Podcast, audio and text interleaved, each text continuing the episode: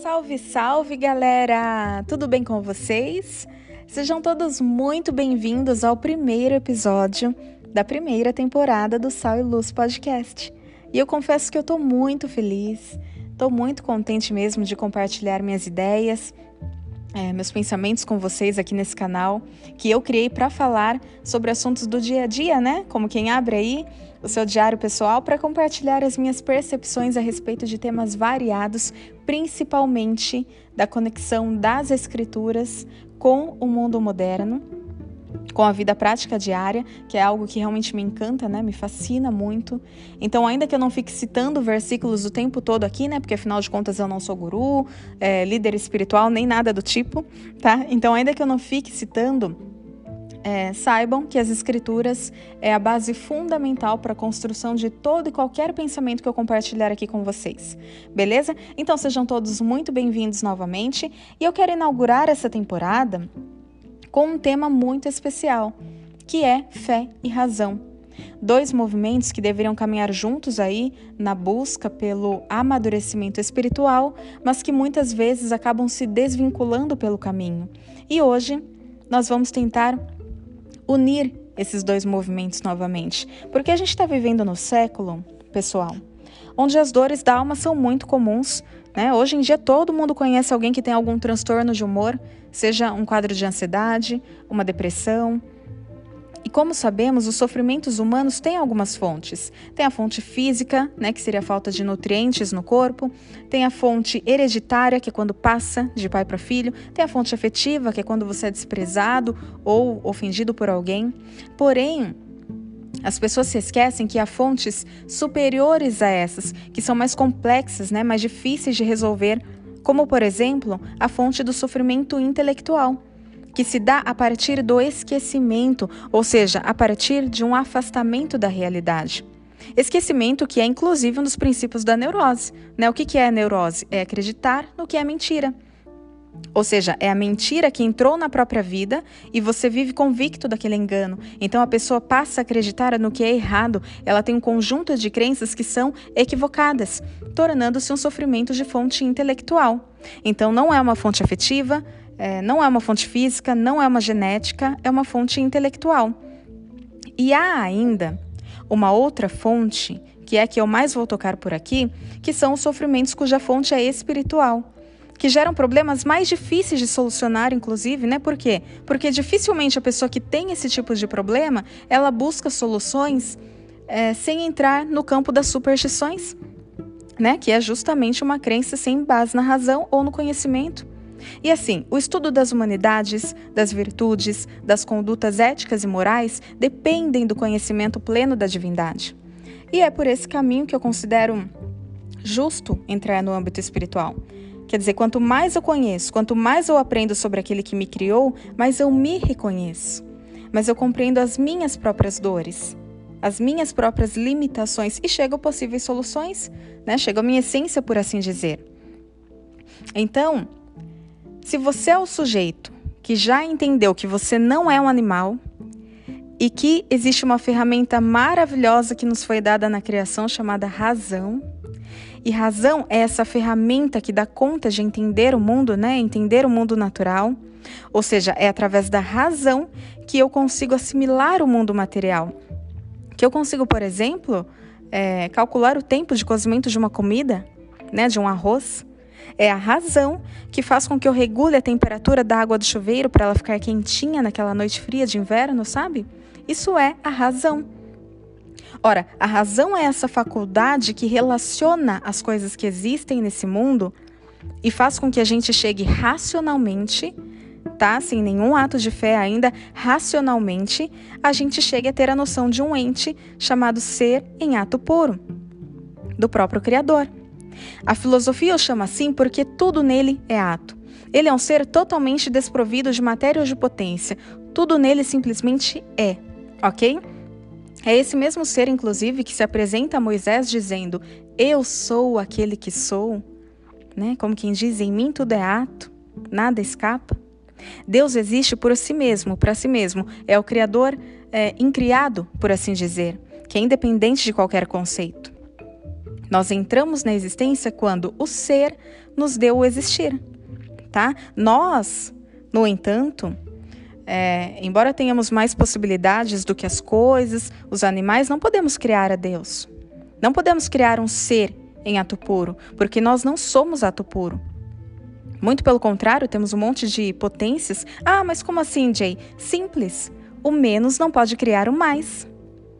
Ora, tudo foi criado por algo, que foi criado por algo, que foi criado por algo que não foi criado por nada.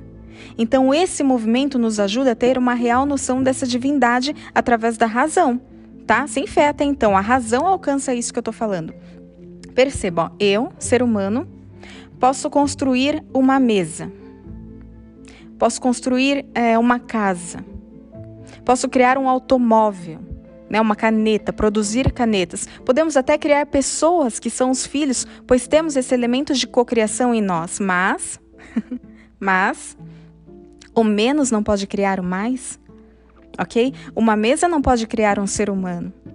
Eu posso criar uma cadeira, mas uma cadeira não pode criar uma pessoa, compreende? Só algo que é superior, que é um quem, que é uma pessoa, pode criar pessoas. Então é óbvio que esse ser em ato puro tem uma característica de pessoa. Ele é uma pessoa também, dotada de racionalidade. E pessoa foi feita para a gente se relacionar. Razão, relação, elas têm a mesma origem etimológica, inclusive. Portanto, a razão é a ferramenta humana que dá conta dos relacionamentos, que faz com que a gente se relacione uns com os outros de forma racional e significativa. Ora, e o que é a fé? O que é a fé? A fé é simplesmente um upgrade da razão. é só isso. Então essas besteiras, né, de achar que é um tabu, que é um conjunto de proibições, isso é uma bobeira, pessoal. É uma grande bobeira que tem impedido muitas pessoas de contemplar o amor, o amor perfeito na sua totalidade. A fé é uma faculdade muito, muito, mas muito parecida com a razão, que a gente usa quando quiser, de tal modo que a gente olhe para esse ser em ato puro e queira se relacionar com ele, com essa pessoa. Há um quem em Deus, há uma pessoa em Deus. É um processo que continua natural. É óbvio que tem uma subida sobrenatural aí, né? Porque a gente precisa de uma ajuda, de um auxílio para alcançar. A razão é natural, ok? A gente usa a razão naturalmente, pois ela veio, é, como quem diz, de fábrica, né? Agora, a fé surge de modo conatural. Portanto, é necessário um esforço, um exercício específico, que é muito simples no final das contas, né? E que a própria religião oferece.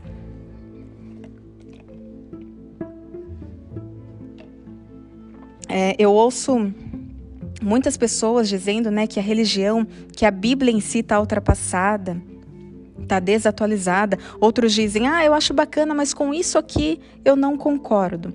Né? Como se Deus estivesse muito preocupado mesmo com a nossa opinião. Mas assim, quem fala uma coisa dessa, no fundo, no fundo, deseja que as escrituras se ajustem ao seu modo de vida, né? o que nunca irá acontecer. Sinto informar. Então, ao longo das exposições, vocês vão perceber que ela é mais atual que o Jornal de Amanhã. Quer dizer, não há nada para ser alterado. Muito pelo contrário, é nós que precisamos ter a humildade para reconhecer as nossas limitações. Ou seja, reconhecer que existem mistérios ali que fogem do nosso entendimento e que não serão revelados aqui nesse mundo. Logo, o que precisa ser alterado urgente é a nossa soberba né? É a soberba que muitas vezes é o obstáculo que interfere diretamente na nossa disposição de buscar, de compreender, de se relacionar com Deus, que é um ser estável, que não muda com o passar dos anos. Né? Aliás, quando falamos em escrituras, percebe-se que estamos diante de um ser, né, de um Deus imutável absolutamente estável. E é exatamente isso que torna tudo ainda mais incrível, né? Porque quase que a totalidade das coisas desse mundo ao nosso redor, é, política, economia, está o tempo todo mudando. Né? Até mesmo a natureza e principalmente os relacionamentos que vivenciamos são instáveis, de certa forma. Né? Se meu marido quer me agradar, por exemplo, pode ser que ele erre. Né? Ó, veja bem, eu amo chocolate, certo? Sou apaixonada por chocolate. Sabendo disso, o Rafa passa lá na frente da minha loja preferida de chocolates e decide comprar uma caixa para me agradar. Mas Vamos supor que justamente naquela semana eu iniciei uma dieta. Ou seja, eu não gostei de ganhar o chocolate. Percebe? É meio improvável isso, né? Mas enfim. então, seres humanos são assim, instáveis. A pessoa humana é esse ser instável, imprevisível. E nisso residem as dificuldades dos relacionamentos humanos. Né? A gente muda o tempo todo, é muito difícil. Então, os códigos de conduta, a etiqueta que a gente tem nesse mundo para agradar uns aos outros, elas são instáveis. Elas são inseguras, imprecisas, não é mesmo? Tornando os relacionamentos desse mundo mais é, dificultosos, eu diria, porque os quens desse mundo são instáveis. Ora, o ser em ato puro o Deus, por definição, é o quem estável, é o quem seguro, é o quem preciso, ele não muda, ele está para além do tempo. Então é óbvio que o código de conduta, a etiqueta de relacionamento com ele é muito simples, né? É simplíssima no final das contas. Porque ele é seguro. É preciso, o ser humano é difícil. Ontem amava chocolate, hoje já não quer ver pela frente porque está de dieta. Percebe? Agora Deus é um ser estável. O que o agradava ontem é o mesmo que o agrada hoje. Logo, se relacionar com Deus é a oportunidade de se relacionar com algo literalmente, verdadeiramente estável. E o conjunto de práticas que aperfeiçoa esse relacionamento é o que a gente costuma denominar de religião. Né? O que é a religião? A religião é algo que se acrescenta à sua razão para que a sua razão comece a conquistar características estáveis, tornando-se, portanto, um ser humano estável, semelhante a ele. Né? Ora, a razão não dá conta de acessar esse Deus pessoal. A razão, ela dá conta de acessar o ser em ato puro, que é uma realidade metafísica. O menos não pode criar o mais. Para acessar esse Deus pessoal, que te torna um ser estável tanto nas emoções como no próprio comportamento, é necessário a fé. É a fé que é a faculdade que, ao mesmo tempo, ela é humana e teologal, né? quer dizer, ela é do homem e ao mesmo tempo é de Deus. É ela que faz esse upgrade da razão. Percebe? É simples, é a coisa mais simples do mundo no final das contas. Né? Quando você vai a uma academia, por exemplo, praticar musculação, a academia em si não é o seu músculo, não é a sua força, mas a prática que ela oferece faz com que você ganhe mais massa muscular e desenvolva a força e fique mais forte de fato. Então, assim como o meu bíceps precisa da prática da musculação para que ele seja é, capaz né, de operar de modo mais excelente nesse mundo, a minha razão ela precisa de uma prática para desenvolver a fé. Né, que somente uma religião séria é capaz de oferecer. Aliás, quando me refiro à religião, não digo no contexto geral, né, social, me referindo a milhares de coisas que levam oficialmente o nome de religião e que pretendem ser respeitáveis, porque se recobrem dessa palavra. Você pode até fazer uma religião do Satanás, né, que existe nos Estados Unidos, inclusive. É uma religião oficialmente existente e você tem que respeitar. Então não me refiro a qualquer religião, mas sim aquelas onde a palavra revelada pelos profetas e pelo próprio Cristo é o centro. Né? Ou seja, a religião interpretada no seu sentido idealístico e mais perfeito. Né? Por quê? Porque os nossos valores, nossa moralidade são indicadores de nossa uh, sofisticação, por assim dizer. E o estudo filosófico da moralidade, ou seja, do certo e do errado, é a ética. Né? Esse estudo pode nos tornar é, mais sofisticados mesmo em nossas escolhas. No entanto, ainda mais antiga e profunda do que a ética é a religião. E a religião ela se preocupa não com o meramente certo e errado, mas com os próprios bem e mal, os arquétipos de certo e errado. A religião se preocupa com o domínio do valor, o valor supremo. Esse não é o domínio científico ok? Não é o território da descrição empírica. As pessoas que escreveram e editaram a Bíblia, por exemplo, não eram cientistas, né? E nem poderiam, afinal, os pontos de vista, os métodos e práticas da ciência ainda não haviam sido formulados quando a Bíblia foi escrita. Pelo contrário, a religião trata do comportamento correto. Trata do que Platão nomeou de o bem. Portanto, uma pessoa que frequenta a religião, ele luta para ser uma pessoa boa. Né? Pode ser que para ele boa signifique apenas obediente, né? mesmo que cegamente obediente. Aí você vai me dizer assim: ah, mas obediência não é o suficiente, mas ao menos é um começo. Afinal, você não consegue focar a nada se for completamente indisciplinado. Então, a obediência é um bom começo, eu diria. É, portanto, necessário e desejável que as religiões tenham um elemento dogmático. Né? Afinal, o que é de bom em um sistema de valores que não fornece uma estrutura estável? Né? O que é de bom em um sistema de valores que não aponta o caminho para uma ordem superior? E como é possível que você seja bom se não internaliza essa estrutura, seja porque não quer, ou porque não consegue, ou não aceita essa ordem? Né? Não como um destino final, necessariamente, mas ao menos como um ponto de partida? Sem isso, você não é nada, além de um adulto com dois anos de idade, né? sem o mesmo charminho de uma criança. Isso não significa dizer, repito, que a obediência é suficiente, mas uma pessoa capaz de obedecer uma pessoa disciplinada da maneira correta, por assim dizer, é pelo menos uma ferramenta bem desenvolvida, pelo menos isso, né? E já é alguma coisa. Claro que precisa haver uma visão além da disciplina, né? Além do dogma. Uma ferramenta ainda necessita de um propósito, né? É por esse motivo que Cristo disse lá no Evangelho de Tomé: o reino do Pai está disperso pela terra e os homens não o veem. Isso significa que o que vemos depende da nossa crença religiosa? Sim, e o que não vemos também. Né? Então a religião é aquela prática que faz com que a minha razão consiga perceber a relação do transcendente, consiga perceber aquelas relações que a razão sozinha não dá conta. Né? A razão ela dá conta de perceber uma série de relações deste mundo. Mas quando a gente começa a falar das relações transcendentais, ou seja, das relações que existem sobre a amizade, sobre o casamento, sobre o amor, sobre a salvação, sobre o céu, sobre o inferno, sobre a lealdade, sobre a justiça, sobre o ódio, ou seja, quando a minha razão, ela precisa de mais força para que ela saia desse mundo material, esse mundo visível e consiga perceber a relação do mundo transcendente, eu preciso da fé. Tá? Entenda, ainda é razão, mas é uma razão amplificada pela prática da religião. Tá? Essa razão amplificada pela prática da religião é o que a gente chama de fé. Ora, é só essa relação com Deus que é capaz de dar os dons que te faltam.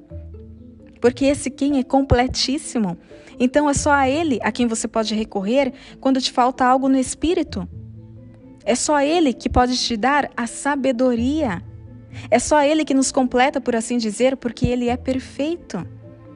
Nesse sentido, fé e razão caminham juntas, e uma das coisas que mata essa conexão entre a fé e a razão é aquilo que a gente chama de superstição. A superstição é aquela crença vulgar, injustificada de que coisas extraordinárias, ou, ou seja, coisas transcendentes acontecerão sem que a sua razão justifique. Ah, então, ah, passar debaixo de uma escada dá azar. Né? Quebrar um espelho, então, vixe, nem se fala são sete anos. Né? Ah, esse colarzinho de cristal aqui me protege das más energias. É engraçado que a má energia está sempre no outro, né? Nunca está na pessoa. Ela é o, o alecrim dourado. Então, é esse tipo de movimento banal da nossa mente, esse movimento ordinário, mata a conexão perfeita entre a fé e a razão e a própria intimidade entre Deus e o homem. Né? Afinal de contas, a Bíblia é isso, né? É a história de um Deus vivo se relacionando com um outro ser vivo, que é o ser humano, o que implica em mudanças de atitudes e cenários o tempo todo, porque ambos são agentes livres para agir. Porém, o essencial é absolutamente estável, é imutável e toca justamente nas relações mais importantes da vida, nas relações transcendentais. Né? Ou seja, toca na minha forma de perceber certas coisas, como a vida eterna, como o amor do próprio Deus, né? o amor ágape, o valor da família, o valor da amizade, o valor da lealdade. Ou seja, quando a minha razão, ela precisa de mais força para que ela saia desse mundo e consiga perceber a relação do mundo transcendente, eu preciso de uma prática, né? Então assim, muitas pessoas querem começar pela fé, né, e procuram uma igreja, uma religião e saem de lá decepcionados, né? Ah, porque eu não senti nada, né? Não foi legal, não me tocou. Ou seja, as pessoas querem sentir, querem ser tocadas no nível mais baixo do homem, querem emoção ao invés de querer acrescentar o conhecimento à razão. E não é assim que funciona. né? Porque todo e qualquer sentimento em si somente ganha sentido e esplendor quando caminha de mãos dadas com a reta razão, né? É claro que pode acontecer, né? De você ir num culto, né, e ser tocado pelo Espírito Santo, se emocionar demais e desenvolver a fé logo de prima. Mas teoricamente a fé vem com o tempo. A fé vem pelo ouvir e ouvir a palavra de Deus continuamente e mais do que isso, ela vem pela compreensão, né? Ou seja, a fé vem depois da prática, vem depois da razão, vem depois do conhecimento da pessoa que é o amor, né? O próprio amor encarnado. Após essa compreensão, a fé começa é, como que uma sementinha de mostarda plantada, né, que até então é bem pequenininha, mas com as práticas de cultivo, ou seja, com o conhecimento necessário, ela cresce, se desenvolve e pode se tornar uma árvore grande, né, uma fé robusta. A gente não pode esquecer, pessoal, que somos um ser triuno, né, feitos de corpo, alma e espírito. Um ser humano realmente humano sempre colocaria as coisas espirituais em primeiro lugar. Né? Por quê? Porque o espírito é a base. Eu já até compartilhei com vocês uma vez que a palavra ossos na Bíblia tem o significado metafórico de espírito.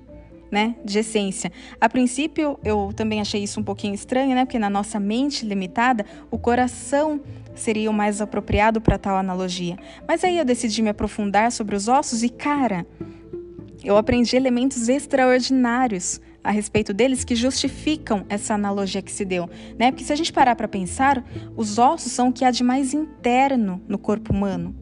É aquilo de mais profundo no nosso ser. É também a nossa estrutura, é a base, é o que nos mantém de pé.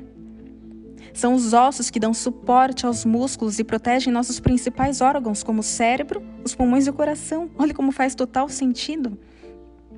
Além do mais, os ossos são a parte mais durável do corpo humano que resistem por séculos e até milênios. A gente sempre vê naqueles canais, né, no History, os arqueólogos encontrando ossadas de milhares de anos. Sabe por que, que eles encontram? Porque o osso é um tecido vivo. vivo, com imensa capacidade de se refazer porque são formados por compostos que predominam substâncias que não apodrecem que apenas são alteradas com o passar dos anos através de um processo lá que substitui um mineral por outro. Então, diante de todas essas características, se nota que nenhum outro órgão seria capaz de retratar tão bem o espírito quanto os ossos, muito menos o coração, né, que é enganoso. Cara, isso explica muita coisa e revela a importância de cultivar o espírito alinhado à palavra de Deus, né, visto que assim como os ossos, espírito é base é estrutura, é essência do nosso ser, né? é onde habita a nossa verdadeira personalidade.